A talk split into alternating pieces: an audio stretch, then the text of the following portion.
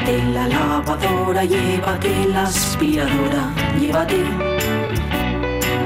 Llévate el secador de pelo. Llévate el horno microondas, el casete, la olla express, pero la radio es mía. La radio es mía. La radio es mía. Y quédate con todo lo demás.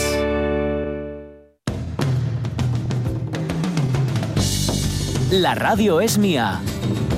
Pachi Poncela. Las 12 y 14 minutos de la mañana, eh, en un colegio de curas, sí, todo eran puños y navajas. Esto no sé si lo conté ya, lo de Darío MP. El extremo, sí, dice, una puñalada de un alumno a otro fuera del colegio, madre mía, no hubo muerte por pocos centímetros. Dice Darío que la violencia nunca me ha abandonado, la gestión de la misma es lo que uno intenta aprender, sí, eso debería enseñarse también. Eh, dice Ana Belén eh, Bretón, oyente también de la radio mía en Facebook, a ver, si me insultaban otra ofensa, claro que pegaba, lo de sentarse a dialogar no se hacía, no.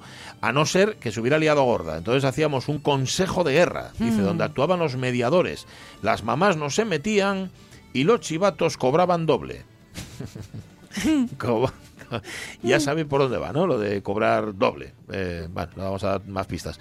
Chus Zurea, de Guaje, había uno que me llevaba tres o cuatro años y todos los días que iba a buscar la leche a la cuadra, somanta al cantu, hasta que metí una piedra en el puño y en plena refiega reventé la nariz, dice.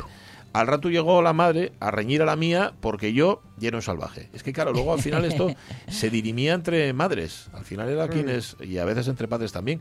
Salva dice, el ambiente familiar y escolar de mi pueblo era pacífico. Lo mismo porque en aquella escuela mixta el maestro siempre fue maestra. Y lo de engarriarse ya era muy feo.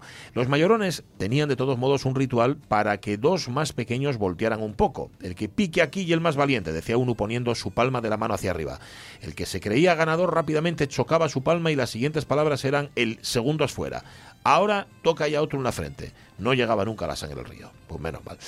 Son hábitos, costumbres. Es, eh, está bien eso, ¿eh? lo de que de lo de ser capaces de controlar tu propia agresividad y tu propia violencia. Hay que hacerlo ya cuando eres muy pequeño. Yo me acuerdo cuando era pequeñuja, mi hermana me lleva seis años. Sí. Claro, ella era ya una señora y yo era una nena, Mm. entendedme, ¿no? Y eh, cuando yo de muy pequeñuca quería hacerla de rabiar, pues sí decía cosas, me metía con ella, picotera, ya Sí. sabes.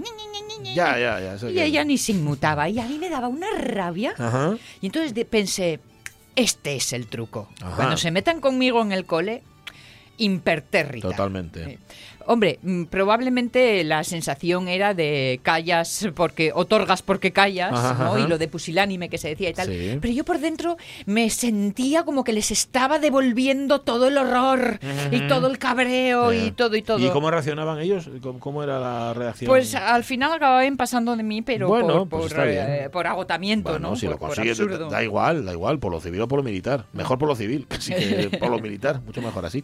Bueno, 12 y 17. Hasta la una vamos a estar aquí con Julio Concepción, con Mar Vidal, que vuelve a la radio mía, nuestra organizadora profesional, con Ariadna Vilasó, que todavía tiene algún phishing de esos que contarnos, y alguno interesante y nuevo para prevenir sobre todo. Pero antes, dejadme que cuente la agenda de cine que tiene unas cuantas pelis, pero una es en especial, así que nos vamos a centrar en ella. A ver, hoy se, estrenaba Conspiración del Silencio de Preston Sturges, un clásico del año 55. Oh.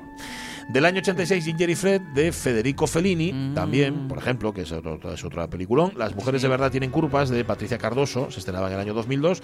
Primos de Daniel Sánchez Arevalo se estrenaba en 2011. Se cumplen, cumple 60 años hoy la actriz Julia Louis Dreyfus, que se hizo muy famosa en Senfield, especialmente, Sí. pero que también sale, por ejemplo, en Desmontando a Harry y en la comedia romántica con Gandolfini sobran las palabras. Y en VIP, que está muy bien, que hace de vicepresidenta. Ah, BIP, eso es BEP, correcto. BEP, Vale, vale, pues lo apuntamos es. también, 60 años. John McNaughton es del 50, el director de Henry, Retrato de un asesino, o La chica del gángster, o Juegos salvajes, por ejemplo. Y hoy se estrenaba hace seis años la primera temporada de True Detective en. España, ¿eh? Se estrenaba aquí en buena. España. Bien, ¿no? Es la Sí, pena. a mí me gusta mucho. Eh, eh, gente que se murió, Ted Demme, por ejemplo. Ted Demme, que era el sobrino de Jonathan Demme, se- hace 18 años que se murió, que es el director de Blow y sobre todo de Beautiful Girls, convertida en película de culto. Y hoy también se moría hace 20 años Armando de Osorio, que junto a Jess Franco y Paul Nashi forman la tríada de la serie B, del, del cine de serie B eh, español. El tipo empezó haciendo pelis eh, convencionales, trabajó en el nodo y acabó trabajando en televisión española hasta se jubiló. Este era el doctor Jekyll. Mm. Vale, pero luego tenía el Mr. Hyde que hacía películas de vampiros, de, de vampiresas, de templarios, zombies. Bueno, La noche del terror ciego, Malenka, El ataque de los muertos sin ojos. los títulos está muy bien. Igual está mejor el título, fíjate, que la, que la película, La noche de las gaviotas. Dice que como curiosidad, nos dice Ramón Redondo, Estados Unidos es el único país que ha editado alguna de sus obras, las obras de Armando de Osorio, un cofre en forma de ataúd con la tetralogía templaria, que Ole. lo hizo famoso en medio mundo y aquí a lo mejor lo hicieron infame, pero vamos, que pasa la historia, por una cosa o por otra. Armando de Osorio. Vale, pero la película en la que queríamos centrarnos es esa que nos hace medio programa aquí en la radio es mía desde que empezamos. Película que cumple, ojo, 32 años. 32 años hace que se estrenaba Amanece que no es poco. ¡Viva el Cabo Santo! ¿Me quieres? ¿Qué? ¿Qué dice? Que si me quieres. Lo que buen maestro es usted, don Roberto. Rural, rural nada más. Yo le doy unas prestaciones sexuales a tu mujer muy buenas. ¿Qué pasa? ¡Que te ha salido un hombre en medio del bancal! Pues yo creo que me voy a sacar la chorra. ¡Queremos que la muchacha sea comunal! ¡Eso! ¡Deturgente! ¡Deturgente ya es! ¡Alcalde! ¡Todos somos contingentes! ¡Pero tú eres necesario! Me parece a mí que tenéis un cuajo. ¿Tú quieres ver que te arrimo a dos hostias? Que quería yo hablarle de Dostoyevsky. Ahora mismo va. Supongo que me respetarás, ¿eh, Teodoro? ¿Qué guarradas estoy pensando, padre? Déjate, déjate. Que un hombre en la cama siempre es un hombre en la cama, ¿eh? Es que no sabe que en este pueblo es verdadera devoción lo que hay por Fulner. Me cago en todos tus muertos, Tirso. Me acuerdo de madre, padre. No, pero ¿no te gusta la moto que te he comprado? ¡Puño! ¡El negro!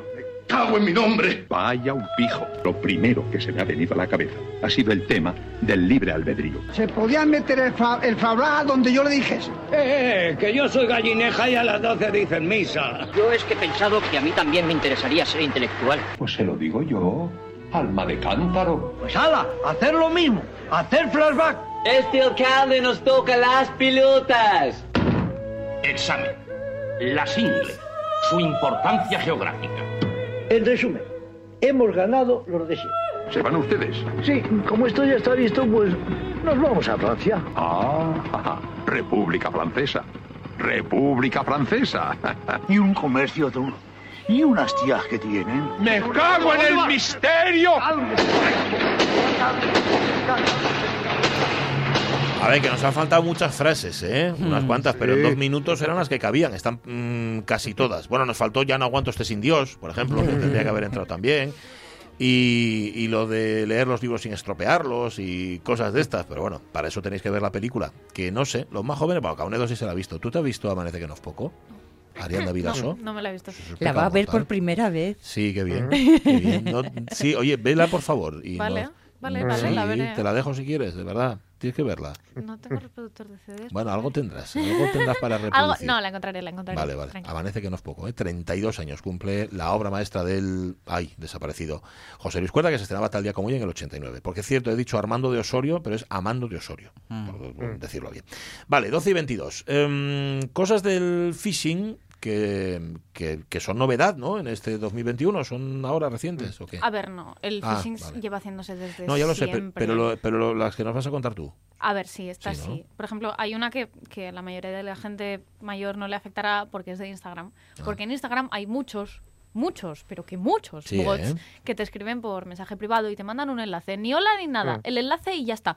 Y normalmente son cuentas que no tienen ni fotos subidas, ni descripción, ni nada de nada. Y misteriosamente tienen muchos seguidores. Ah. Que bueno, yo los borro al instante siempre, pero de los que recuerdo especialmente son cupones para gastar en juegos como Fortnite.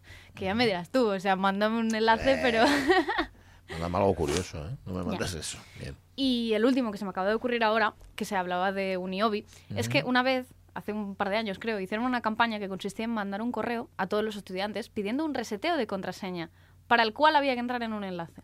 Repito, un correo mandado por la universidad. Ajá. Y a la semana mandaron otro correo diciendo, hola, esto era una campaña de phishing, tened cuidado, jiji, que nos roben la cuenta. Tardaron una semana en darse cuenta. Eh, no, no, no, no, no. O sea, pero que la gente cayó. En plan, lo hicieron como Anda. campaña y la gente cayó. Mm. Y luego dijeron, hey, que no, Que somos nosotros. Ah, vale, vale. O sea que estaba hecho a propósito. claro, estaba claro, hecho sí, profeso. sí, estaba hecho Ah. a propósito para dar luego una Ah, charla pues y no sé qué. Pero está guay eso. Ah, está guay, pero está no bien. sé. ah, Sí, sí. No sé. Bueno, no, pues sí, pues sí, sí, que es que picaste.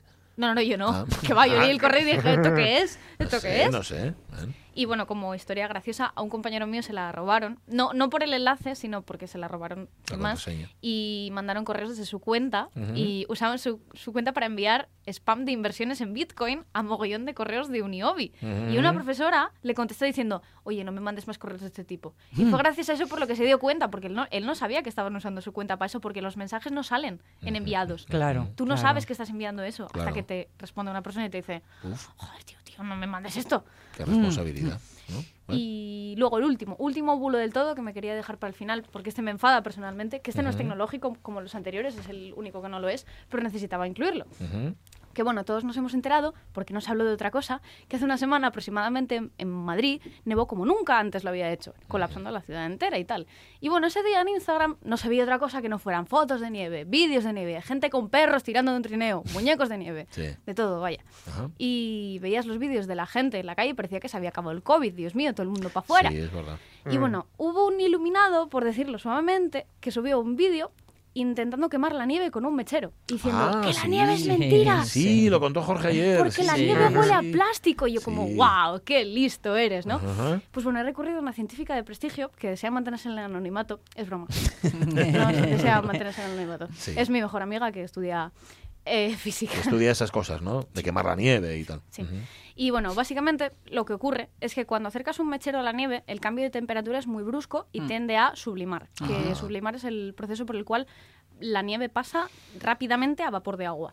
Y por eso no se ven las gotas derretirse a menos que lo deje suficiente tiempo. Ah. Y el residuo que deja, como si quemaras plástico, es porque si lo acercas tanto, los químicos del mechero, que son butano y demás componentes, no están rodeados del suficiente oxígeno, que es lo que se necesita para que un hidrocarburo combusta en CO2 y agua. Y por eso ese butano no termina de quemarse. Ah. Para el olor es exactamente lo mismo. El gas butano no huele, pero No, está es mezclado, con, sustan- está mezclado Sí. con sustancias que sí huelen. Y el olor viene de esas impurezas que se están quemando parcialmente, no, no del todo. Bien. Y para que la gente, si no se lo cree, dice conspiranoico, oh sí, la nieve es plástico, no sé qué. Bueno. Pues ocurre lo mismo con un cristal limpio. Podéis hacer la prueba, con cuidado, por favor. El hollín surge cuando no todos los componentes combusten bien. Tú acercas el, el mechero al cristal Ujú. y ese mechero quema Ah, y deja hollín. Sí. Pero eso lo puedes retirar con una toallita, Ya está. simplemente. No es nada raro. vale, vale, vale. Y eso, para toda la gente que, Bueno. Eso, que se cuando piense éramos, que la nieve no existe. cuando éramos niños y querías ver los eclipses que te sacaban al patio, bueno, uno en concreto estuve recordando, te sacaban al patio y para verlo, como no puedes mirar directamente de día, los cristales se ennegrecían precisamente con el mechero, ahumándolos en negro. ¿eh? Así que, mira tú por dónde... Esa, esa es una realidad que conocíamos todos, que se ennegrece. Y nada, eso. Bueno, pues muy bien. Oye, ya quedamos salvados o al menos avisados de todas Mm. estas cosas que te pueden llegar De unos cuantos, de- por lo menos. sí, sí, a través del mail, del WhatsApp o de cualquier comunicación externa. Y lo de dar eh, las contraseñas y todo eso, ojito quien te lo pide, que estas no se las des ni a tu familia. Nunca des contraseñas a un enlace que no es Mm. oficial Claro. o que parezca oficial. Ese es el problema. ¿Alguna vez habéis pifiado en alguno de ellos? No, ¿no? Yo personalmente no. No, Bueno. pero no. conozco a gente que sí. Sí. Y salta, y con perres y todo. Sí, sí, sí, sí, sí, sí, sí. qué O sea, Que tú, tú más que tengan grande. acceso a tus datos y tal, pues no, no hace ninguna gracia. Ujú. Bueno, Ariadna, pues oye, iba a decirte nos vemos la semana que viene, pero, Pero no. la semana que viene no, va a ser. ¿Eh? Entonces, Exacto. posiblemente la siguiente. Vale, vale. Te echaremos de menos entonces. Y yo a vosotros. Ay, ay. Que salga bien todo ese mundo examinante que te queda por delante. Sí, por favor. sea en casa, sea en donde tenga que ser. espero. Mucho ánimo. Suerte o justicia, lo que mejor te venga. Sí. Gracias, suerte. 12 y 27 minutos.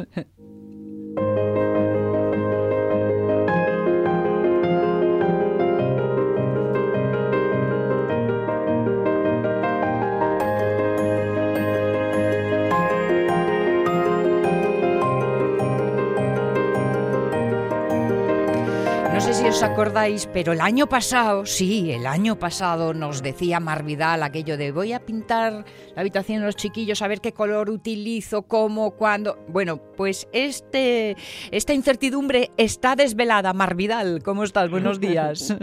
Muy bien, encantada de volver a oíros, que al final se me han hecho las vacaciones muy largas. Bueno, es que por unas razones u otras llevábamos unas semanines, ¿eh? Sin Sí, charlar. Llevamos un mes ya, que parece que no, pero oye. Fíjate. Un mes o un mes algo, no sé, mucho tiempo, demasiado. Te dejamos demasiado. en la duda y ya tienes un flamante cuarto nuevo. es verdad, es verdad. ¿Qué tal Pues quedó? sí, Quedó muy bien. Bueno, le faltan flecos, ¿eh? O sea, está aquí las cosas del palacio van despacio. Mm, Sí. ¿no? O, o si lo preferís, en casa del herrero, Eh, cuchillo de palo. Eh, suele pasar, suele pasar, no te Me preocupes. falta un mueble, las cortinas están sin poner, pero en general todo lo demás está. Y es amarillo, efectivamente. Sí. Es amarillo. Es amarillo, yo estoy de celebración hoy, porque el, claro, es que no nos vimos. No. Pero en, a, a mediados de diciembre salió Pantón, como todos los años, Sí. que para los que no estaban el año pasado, y yo creo que incluso ya el anterior habíamos hablado un poco de ello, pero, pero no estoy segura. Es una casa de pintura que todos los años saca como el color tendencia de, del año, ¿no? Un poco, ellos se basan en, en muchísimas cosas, porque se basan en, no, no solo se basan en lo que es la tendencia a nivel moda y estilo de Mm. vida, sino que se basan en, en incluso en cosas macroeconómicas también, ¿no? Ajá, De hecho, yo creo que, o, o- o eso dicen, ¿no? Igual para justificar el color que eligen. Pero bueno, la cuestión es que se basan en todo eso, o sea, para lo que sea. Bueno, yo recuerdo que en los dos últimos años, uno fue un azul muy intenso, sí, el ¿eh? último. sí, tipo azul sí. clean, un poco en esa Sí, línea. bueno, parecido un Klein, lo- bueno, más tirando a azul petroleado. Vale, vale. Otro fue verde, un verde así como musgo, sí, creo recordar. ¿Y este año por dónde va el asunto entonces? Y este año nos vamos a quedar con una mezcla de dos que pensamos que no se iba a volver a ver. Hace años sí que es verdad que hubo un rosa y un azul, Mm. pero pero hacia ya tirábamos hacia un solo color, pero este año han vuelto a- nos han vuelto a liar y han utilizado dos, un amarillo y un gris. Un gris que se llama, ellos lo han llamado Ultimate Gris, que es básicamente un gris piedra, ¿eh? y dentro de su toque te tocas una gota con un gotero, un color y entonces te sale algo nuevo y diferente, pero es básicamente un gris piedra, podríamos traducirlo así, y un amarillo pollito. Ellos lo llaman illuminating, illuminating, sí. Pues amarillo pollito. Bien. No es no es el típico amarillo geriátrico que lo llamo yo, que es este amarillo con el que les daba por pintar las casas antes por dentro, que era también el que tendían a pintar los geriátricos y los hospitales. Sí, mujer, pero cuando te lo vendían decía que era amarillo limón. Sí. No, era amarillo geriátrico porque tenía una cantidad de naranja en el amarillo importante. Al final te creaba un color así un poco emplastado, raruno. Sí. Y este no, este es un amarillo pollito. Este sí que es un amarillo limón. Es, es como, como es el, el amarillo que, que el año pasado, a principios, y sobre todo el año pa- anterior, se utilizaba muchísimo en cosas que tenían que ver con creatividad Ah, ese era un amarillo, y claro, cuando, cuando vienes de un mundo en el que necesitas estar muy al día de tendencias, mm.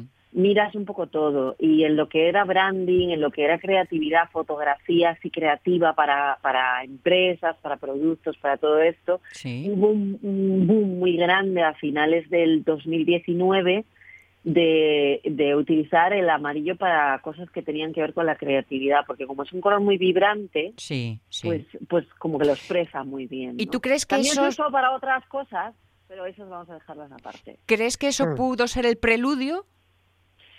Yo creo que sí. Yo, Mm. yo realmente creo que sí, porque al final todo viene, o sea, las tendencias no vienen de algo escueto que alguien se haya inventado, ni de algo que se pueda venir como, como de algo que creas tú que va a pasar mañana, Sí. sino que vienen de algo que se ha utilizado durante muchas veces en muchos, en, en, en sistemas muy distintos o en, o en partes muy distintas de, de la sociedad Mm. Y entonces ahí es de donde, sal, de donde nace la tendencia realmente. ¿no? Total, Entonces, que sí, no es una que sí. no es una iluminación, es una conclusión, es más una bien. Eso es, no es una iluminación. Eh, yo estoy muy contenta, ¿eh? porque he ganado una apuesta. Yo hice una apuesta hace unos meses con, con mi grupo, con un grupo de amigas que tengo del sector, que dijimos, ¿qué color va a sacar Pantón este año? Sí. Y yo dije, yo tiro un gris. Tiro hacia un gris porque estaba lo veía mucho venir. Las marcas de pintura estaban sacando como muchas gamas de grises. De repente veías que el blanco estaba empezando en cocinas a quedarse un poco ya más aburrido y tendíamos a pintar las cocinas de grises, incluso las puertas, incluso los zócalos. Y dije, va a venir un gris. Mm. Y mira, oye, vino un gris. Pues y también aposté porque quizá vendría un amarillo, porque no quería jugármela yo del todo solo al gris. Mm. Y oye, al final vinieron los dos, o sea que no puedo estar más contenta. Pinté un par de casas de gris el año pasado y la sala de mis hijas de amarillo. Bien Bueno, bueno, bueno. El gris, la verdad es que queda guapísimo. Yo lo he visto en casa de una amiga.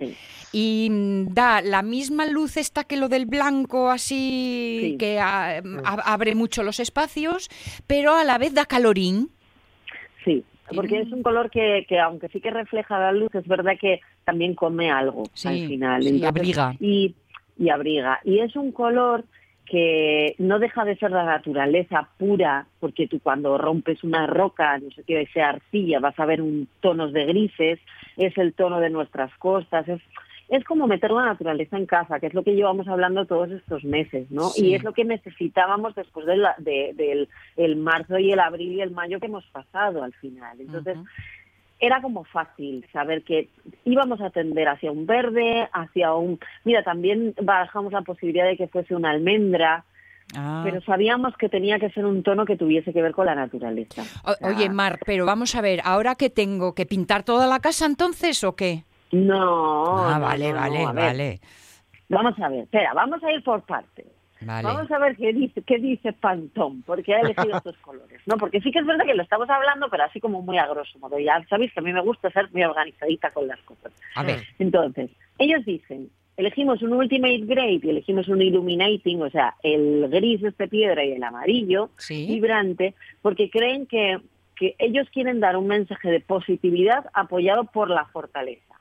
Digamos que la piedra que es sólida y, y muy concreta, ¿no? Y que tiene ese, esa eh, pues, pues eso, esa solidez de, de, de- de- de un material resistente Sí. y que encontramos en la naturaleza y podemos traerlas a nuestras casas y, y esa base sólida que nos deja ¿no? en, en- en los tiempos que hemos pasado, que, que sí que necesitamos estar más anclados a la tierra, lo apoyan con esa fortaleza, se apoya en una positividad, ¿no? En esa manera de, en, en esa luz que te cae y que te alegra, en, en esa calidez del- de, los, de, de los tonos de, de los amarillos del propio sol, ¿no? Que te entran en casa Sí. y a la vez ellos ellos dicen consideran que ese color y es así es un color optimista y, y- y es esperanzador y positivo ¿no? que como que te impulsa ves ellos dicen que te impulsa hacia nuevas formas de pensar e innovar justo lo que estábamos hablando antes de la creatividad de Sí, sí, es verdad, sí. Claro, entonces es como coger algo sólido y algo creativo o positivo y aunarlo. Y tienes todo lo mejor de la luz y todo lo mejor de la tierra en, en dos cosas que podemos adaptar a nuestras viviendas de forma muy sencilla. Esto ¿no? es- No tenemos que pintar toda la casa. Vale, esto es fuerza y alegría en el mismo pack, o sea, como si amaneciera en el Urrieyu. Eso es, efectivamente. como cuando estás en... Voy a, voy a ponerme mística. Ponte, ponte, ponte. dice, ¿vale? Como si te sientas a la orilla del mar a meditar. Y hay guijarros y te da el sol en la cara. Bueno. Toma ya. O sea, si tú cierras los ojos y, y visualizas esa paz con, con el sonido del mar, con esas piedras sobre las que estás, con el sol cayendo sobre ti, pues esto es lo que dice Pantón este año que necesitamos. Y tiene toda la razón, la verdad. Bien, pues sí, resistencia y optimismo. Y optimismo. ¿Y cómo hacemos para bajar eso a la tierra y llevarlo a nuestras casas? ¿Cómo? Con textiles. Pasamos, cogemos todos los amarillos y los y los y los me saldrá, y los grises, Grises. y los pasamos a, tex- a textiles en sofás, en butacas. Yo tiraría más los grises en sofás y los amarillos en butacas, pero es que hay ya existen papeles pintados que aunan el gris y el amarillo, porque la base es gris y hay formas de palmeras o formas geométricas tipo así eh, mid-century que, que, que veíamos en su día, ¿sabes? Jo- eh, geométricas así Sí, bonitas sí, sí, de sí. tipo art deco también Sí. en amarillos, porque al final un dorado no deja de ser un amarillo. Pues sí, es cierto. Claro, entonces podemos meterlo así como más, pues ese tipo de papeles así un poco más románticos, o más románticos, yo Dios, más botánicos, ¿no? Con las hojas que pueden ser en amarillo sobre bases blancas que también existen, ¿no? O incluso en jarrones. Se llevan mucho otra vez los jarrones de porcelana mates y a color. Entonces, un, un conjunto de tres, cuatro jarroncitos, bueno, tres, cinco jarroncitos, los grandes grises, los pequeños amarillos, una mezcla de ellos y ya lo tienes, ya lo metiste en tu casa, que es así como muy fácil, ¿no? O incluso en imágenes, puedes coger y hacer un cambio en las cuatro litografías imágenes que tengas puestas en el salón, colgadas en la pared, y buscar algo que tenga pues esa relación con la naturaleza, que sea como en vasos grises o incluso que sea una ilustración que tenga tonos amarillos en ella, ¿no? Y ya lo tienes. Mm, Vale, bueno, bueno, está bien, porque eh, eh, la idea es que no se nos ponga la casa pates arriba, porque si no vamos mal. Claro. Vale, sí, yo creo vale, que vale. sí. A ver, luego puedes, obviamente puedes tirarte a grandes muebles y decir, vale, pues voy a, o a, al self paint, ¿no? Y dices, pues voy a pintar los muebles de la cocina, pues voy a pintar las puertas de la casa, ¿por qué no? Que quedan divinas en este gris piedra, maravillosas. Ya. Pero bueno, eso ya es como una obra un poco que, te- que, que ya tienes que decidir desempeñar, ¿no? Esto es comprar cuatro accesorios y ya tienes el estilo metido en tu casa. Vale. Siempre que hablamos de textiles hablamos también de cortinas y mantas. Y eran cortinas iguales tienes es más engorroso, pero comprarte una mantita un poco más ligera, ya tirando hacia el verano en un amarillo pollito, pues fíjate. Amarillo pollito, me encanta. En mi casa decimos Amarillo a- pollito. a- amarillo canario. Pe- Pero canario no de señor, sino canario pájaro que canta, ¿eh? Sí, sí, sí. Amarillo pollito, amarillo canario, es, sí, es básicamente el mismo color. Tiene ahí unos tonos blanquitos también y es como muy agradecido, muy bonito. Muy bien, muy bien. Vale. Bueno, Bueno, nos va a quedar nos va a quedar monísima la casa, ya te lo digo. A ver, eh, vámonos a la sección orden y sí, sí, no, no vamos mal de tiempo. Estaba yo un poco así con el estómago encogido, pero no, vamos bien de tiempo, porque nos vas a explicar algo que en principio suena suena peculiar. ¿Qué es un mood board? Bueno, vamos a ver. Eh, un mood board es básicamente, tú te coges un montón de imágenes o de palabras o de imágenes y palabras y las plantas sobre un panel, ya sea digital o físico, y con eso tienes eh, una eh, paleta de inspiración, por decirlo de alguna manera. O sea, A ver, que yo me aclare, imágenes y palabras, imágenes y palabras para hacer una especie de collage. Eso es, efectivamente, vale. para hacer un collage. Como puede ser, por ejemplo, cuando cogemos una revista de moda y vemos que nos hablan de un hotel y de una prenda de ropa y unas gafas y una crema Mm. en la misma página, Sí. esto no deja de ser un mood board al final. Vale, vale, vale. Lo que pasa es que trasladado como al mundo de la moda. ¿no? Que tiene En que tener de- entonces un elemento que lo cosa todo, un elemento común, un hilo. No hace falta a priori, Vale. pero para lo que nosotros lo vamos a utilizar ahora, sí. Vale. Y, y para lo que se usa, por ejemplo, en interiorismo también, ¿no? porque en interiorismo utilizamos los mood boards siempre para poder sacar las paletas de colores para las viviendas o para poder sacar el estilo decorativo que tiene nuestro cliente. Utilizamos eso, ¿no? Porque es muy visual. Lo bueno de los mood boards es que son visuales y al final, cuando tú tienes algo visual, no necesitas pensar, pero tu cerebro está pensando sin necesidad de pararse. Y entonces tú estás lanzándole inputs a tu cerebro sin necesidad de pararte a ellos. Esto es como cuando ves chorrocientas veces un anuncio y se te queda Sí. y tú realmente no estabas atendiendo al anuncio. Sí. Pues un mood board viene a ser un mood board viene a ser básicamente ese eh, es, eh, esa hace eso contigo, ¿no? Vale, tú lo vas viendo y lo vas viendo y lo vas viendo y lo vas viendo y eso se va metiendo en tu mente y se y se incrusta hasta tu esencia y entonces eso hace que tú consigas tus objetivos más rápido y más fácilmente. Vale, es un resumen visual. Ya los estás. Eso es, efectivamente. Vale, Sí, vale. Es que es así como es como muy abstracto, pero pero luego es verdad que no lo es lo que consigues con él es tangible. Entonces, Ajá. bueno, Qué bueno, qué bueno. Y entonces tenemos que ir haciendo colección, entre comillas, de imágenes y de palabras que resuenen en nosotros. Eso es, efectivamente. Lo, para lo que yo quiero que lo utilicemos ahora, contando que es principios de enero, Sí. es para eh, definir nuestros objetivos o, o- o para tener claro hacia dónde quiero ir a lo largo de este año. Vale. Entonces, yo creo, esto de, podemos hacerlo de muchas maneras. Tú puedes coger imágenes, imprimirlas y pegarlas a un papel, puedes recortarlas, puedes coger palabras del periódico, lo que quieras. Si no, puedes hacerlo digitalmente, que es como más sencillo, ¿no? Y ahí puedes usar, yo que sé, una aplicación que se llama Keynote, que está en, en Apple, o el PowerPoint del, del, del PC, o una aplicación online que se llama Canva, que a mí me encanta porque tiene 800.000 mil imágenes, entonces es como muy fácil componer en ella. Además es online y la tienes también en el teléfono y es como muy fácil. Ujú. Y, y eh, tú coges eso y lo que tienes que hacer es ir metiendo un poquito imágenes en el tablero o en tus tableros. Yo lo hago con cuatro. Yo siempre hago cuatro porque a mí me gusta definir el año en las cuatro versiones de mí misma. Una de ellas es la parte laboral, o sea, digamos Vale. que hacia dónde quiero ir yo, a- a- qué es lo que me motiva, qué me gustaría conseguir o dónde quiero estar yo el próximo año, ¿no? Vale, lo personal. Eso es, no, lo profesional. Ah, perdón, perdón, lo, la- perdón. lo laboral. Lo laboral, vale, vale. Otra parte sería la parte que es personal, ¿no? ¿Qué quieres tú en tu vida personal, pero de ti misma, ¿no? Hacia dónde quieres ir tú como, como persona eh, fí- física, pero unipersonal, digamos, ¿no? Sí, No- sí, íntimo, de ti pa' creo que es ti. como- eso es, porque luego, y ahí es cómo te quieres sentir, verás, ¿no? ¿Qué quieres aprender o qué quieres conseguir tú a nivel de, de, de ti para ti? como decíamos, ¿no? sí.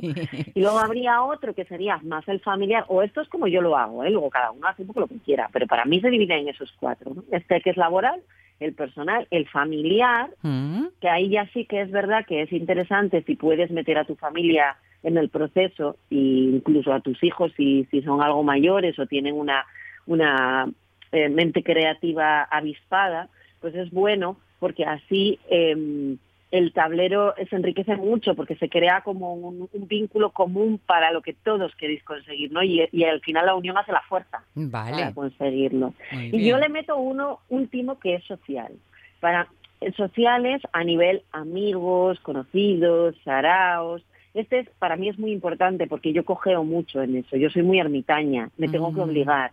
Entonces, este, esta parte del tablero de sueños me obliga a que una parte de, de mi visión estratégica del año también esté es- que no pierda esa parte de relaciones, ¿no? A mí me parece que esta parte social es muy interesante que todo el mundo la incluya este año en su proyecto o en su tablero por todo el tiempo que hemos pasado solos encerrados en casa. Ya, sí. Porque quieras que no, cuando tiendes a ser un poco ermitaño o te cuesta salir, esto no nos ha ayudado nada.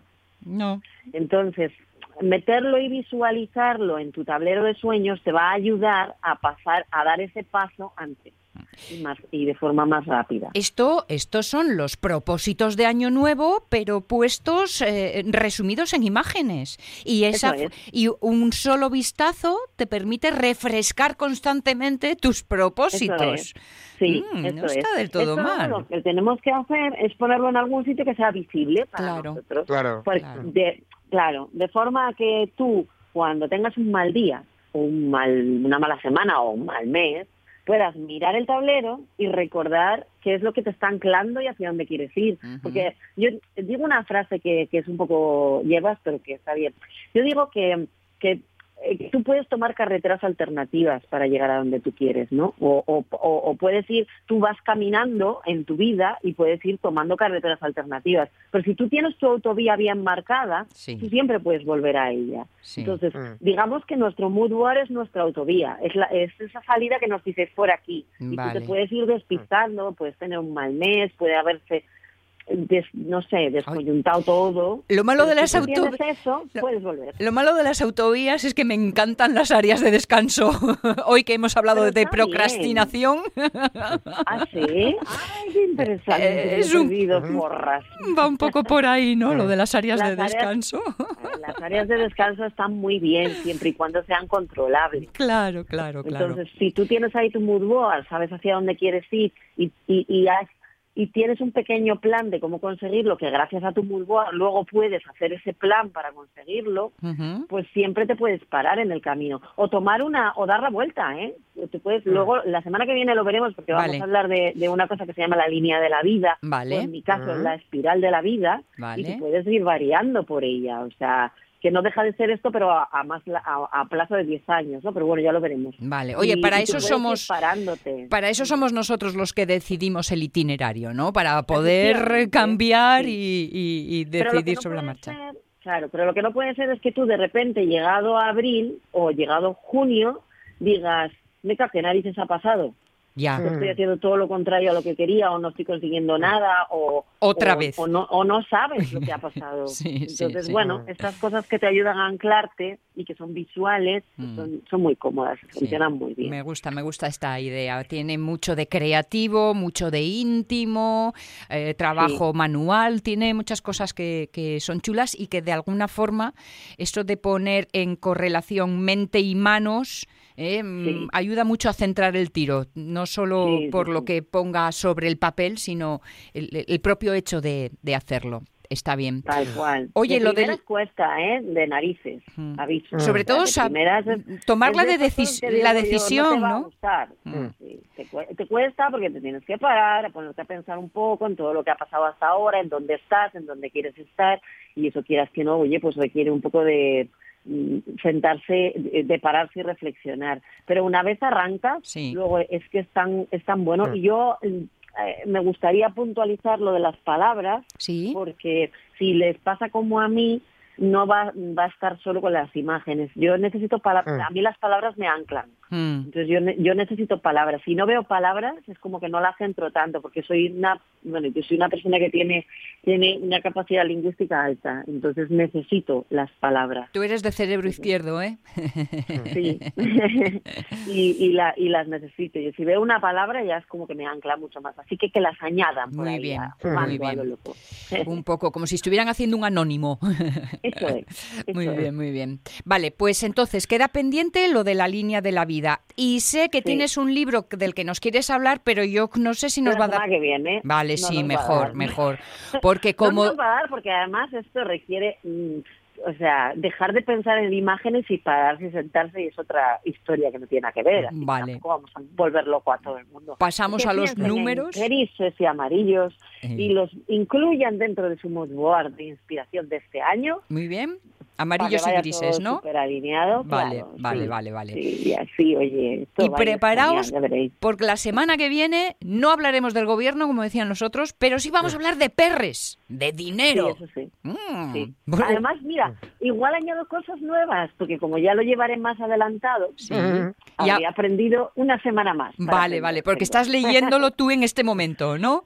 Sí, sí, Vale. Vamos a hablar de un libro y de un libro de, de- de economía y yo me lo estoy leyendo ahora y estoy aplicándolo, entonces voy despacio porque claro voy aplicándolo, pero Sí, pero quiero vale. que ya podáis decir, ya que es enero y es me- mes de propósito, será el mes en el que tenía que salir este libro. Vale, muy bien, muy bien, muy bien. Pues entonces queda pendiente cómo organizar los dineros y o- otras eh, de tus ideas que nos pongan al día de lo que se lleva en decoración y también cómo organizarnos mejor con ese tablero de inspiración que ya voy afilándoles tijeres. Venga, a por él. Mar Vidal, qué gusto reencontrarte y, Ay, igual, y vale, sobre recibiendo estas buenas mí. ideas. Fin de semana de mantina y tijeras. Un beso muy fuerte. Besazo. Otro para vosotros. Muchas gracias. chao, hasta luego, Besitos. hasta luego. Chao, chao. Quedan nueve minutos para la una de la tarde. Bueno, ya sé que hace frío, pero hay que salir al prau.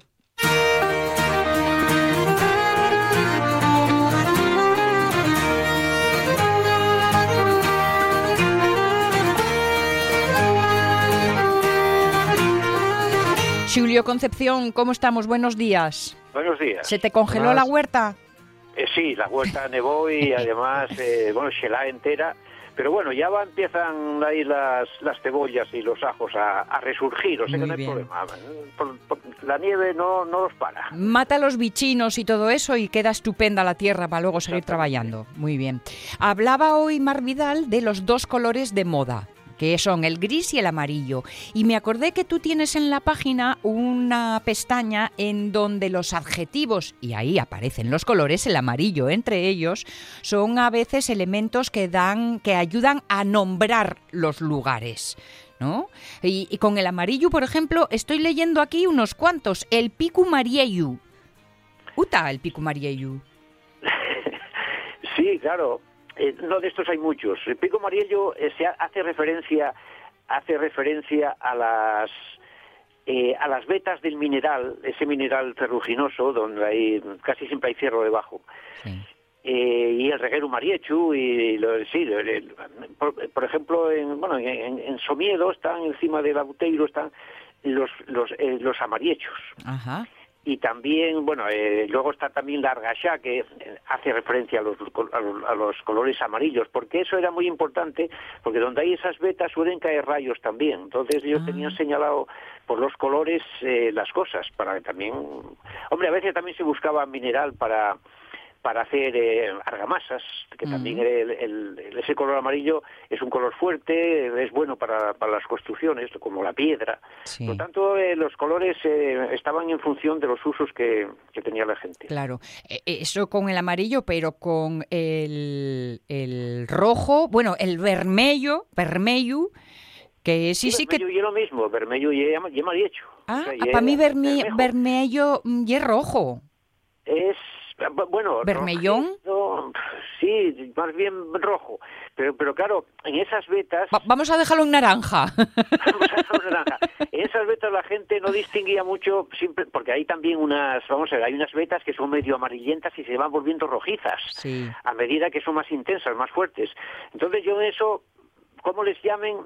Desde luego lo, lo bermejo sí, es más bien rojizo, Mm. pero es un, es un rojizo que no es del todo colorado, porque Ya. para eso estaba lo colorado y lo encarnado. Sí, encarnado, sí. Encarnado, eso sí que es rojo intenso. Sí, sí. Entonces, Esto- vermelho sí, es bien rojizo, bueno. Pensé en este rojo por lo de que decías de, del mineral, que claro, mm, tiende a, a lo rojizo, ¿no? El hierro, por ejemplo. Claro, ahí hay muchos matices. Claro. De- desde lo blanco casi, y hay una piedra oshiza, eh, que es la piedra eh, esta que se rompe con, fa- con facilidad, pero ya tiene vetas que van de lo blanco a lo, a lo, a lo rojo intenso, incluso a lo, a lo gris, eh, incluso a lo marrón intenso oscuro. Ahí, sí que, claro, desde lejos tampoco se distingue mucho y con el agua se hace más intenso. Por eso entre, ver, entre vermelho, mariecho, rojo y colorado. Y luego hay cierros, el círculos colorados, que eso ya es un color mucho más rojo, mucho más intenso, que ahí no sé si no será por la vegetación también, pero en fin, ahí está, lo colorado también aparece en toponimia. Ajá, sí, sí, ya veo yo esto que, que, mm, claro, los, eh, eh, esto, estamos con colores muy brillantes, pero luego está mm, eh, eh, la falta de ellos, o sea, lo que está oscuro o negro, que sería el otro extremo, ¿no? El negrón, el negrón, Pues es- mira. que, no es, que no es el negrón realmente el túnel ese de la autopista, porque el negrón está más, está más lejos, está más a, más a la derecha. Eso es eh, el barral. Pero bueno, llamaron el negrón, en fin. Le- eh, hay varios sitios, muchos que llaman el negrón. que no es que sean negros, es que son sombríos. Ah, Por vale, una vale. son sombríos. Entonces, como dan al norte, tiene una vegetación oscura y, por supuesto, en el invierno son completamente, no da el sol nunca y en el verano, pues poco. Por lo Mm. tanto, crea una vegetación muy oscura. Llaman el negrón. El negrón, pena negra, sierra negra, no es porque sean negras, Ya. sino porque da un aspecto más bien sombrío. En cambio, Peña Blanca, Sierra Blanca, etcétera, todo lo contrario, relucientes, brillantes. No sabía yo que Neira venía de negro. Sí, claro, Neiro eh, viene del gallego. Mm. Neiro, Nero, Balnero, hay muchos sitios que llaman Balnero. eh, incluso, bueno, yo no sé si, el galle- si vendría aquí exactamente por, por Galicia, por el gallego, pero Neiro, Neira es negro, Vale, vale, mira, como, no, como eso, como esa Neres y... Y luego me resulta curioso, estoy viéndolo aquí en tu página, juliocs.com, apuntáislo que merece la pena, porque, por ejemplo, eh, con referencia a Oscuru, y resulta que habla todo de moros. Valle Moro, Peña Mora, Cuetu. Moros. Esa es otra. Moro es negro, es Mauro, una palabra. Incluso los moros eran porque venían de Mauritania. Ah, sí. Por tanto, Mauro es moro. Mm. Moreda mismo, Morea, no es que ven, Moreda no es que venga de los moros, es que viene, es que viene posiblemente de las moras, porque las moras tomaron el color auténtico de- del adjetivo latino, que era mauro, negro, simplemente, oscuro, una palabra, y de ahí viene, bueno, viene el color, o viene, o vienen eh, los orígenes eh, un poco étnicos, de dónde proceden, pero vienen de Mauritania, que era el lugar de la gente efectivamente oscura, de un color moro, y de ahí Aquí se identificó eh, sitios que son oscuros con los moros, una palabra. Claro, Dicen que, claro. eh, eh, llaman moro eh, o mouro. eh, Valmoro es un valle negro, está claro, ¿no? Valmoro es el valle negro. Pues empiezan que si hubo moros, hombre, también habría moros, no cabe duda. Ya, pero antes- no va por ahí el asunto, no va por ahí, no. Antes- antes, moro y oscuro es eh, idéntico. vamos. Y el otro extremo sería brillante y ahí aparece una palabra que me encanta, que, se, que es nidio, nidia. Sí, nidia, claro, algo nidio es algo brillante, resbaloso, cielo fino, nidio, muy fino, pe- peña nidia, y si se llama nidia, no bajes con toda tranquilidad, que puedes resbalar. Claro, es que para mí nidio, a- a- a- más que lo de luminoso, ¿eh? un cielo nidio es un cielo limpio, pero yo lo tengo más asociado a lo resbaloso, húmedo resbaloso. Es que nidia viene de nítida, nítida. Una cosa nítida es una cosa clara, muy clara. Sí, efectivamente, resbaloso. mm, Bueno, eh, es como yucia. Yucia es reluciente, pero también resbaloso, resplandeciente. Si Claro. resplandeces por algo, porque Claro. tiene muy poca porosidad, porque Claro. está muy, eh, como cristal. muy Entonces, húmedo. Nidia es una palabra muy guapa, no cabe duda. Nidia Sí, es señor. nítida. Muy chulo, muy chulo. Bueno, pues ya veis, con los colores, además de moda, puede haber toponimia y nos Mm. describe muchas cosas de las que nuestros ojos ven. Lo que tan idio, Julio, ya que si alguien quiere saber algo de toponimia en Asturias, tiene que entrar en la tu página, ¿eh? que el próximo miércoles volvemos a hablar y que por hoy tenemos que despedirnos porque no queda más tiempo. Vale, muy bien. Así que en este estamos. Julio Concepción, dos besos gordos. Y feliz Navidad. O eso. Año nuevo ya. Enero arriba. Omar Caunedo, Jorge Alonso, eh, Pachi Poncela, aquí quien os habla. Y además de despedirnos de Julio, de todos vosotros, que mañana volvemos a las 10.